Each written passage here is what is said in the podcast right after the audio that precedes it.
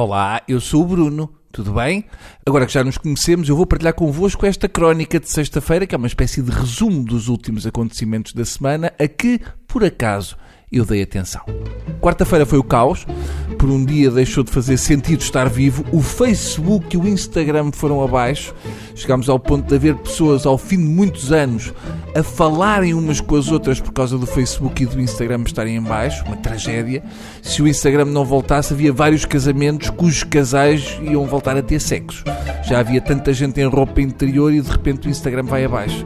Hoje em dia as pessoas já só se despem para ir dormir ou para ir para o Insta.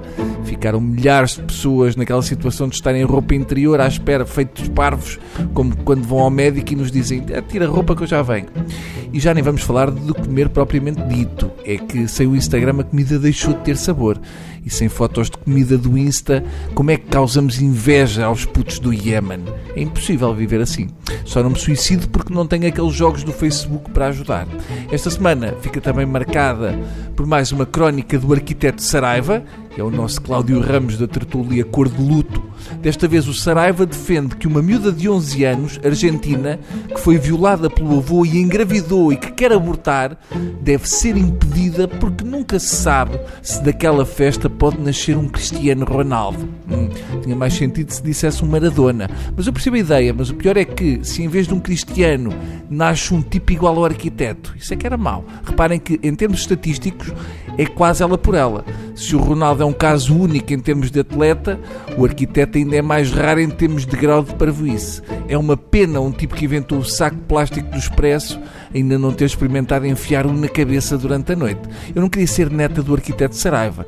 Imaginem se ela mete na cabeça que quer fazer uma seleção nacional. Segundo a lógica do Saraiva, e cito, os filhos não são propriedade dos pais nem das mães. Estes não os podem maltratar e muito menos matar.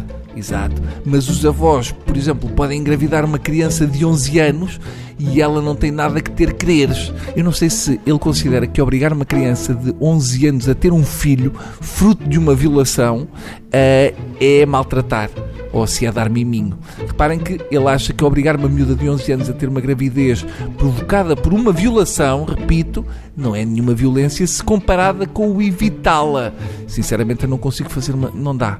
Não dá para fazer uma piada com isto. Só era possível obter o humor desta ideia se caísse um piano de cauda em cima do arquiteto enquanto eu a tinha.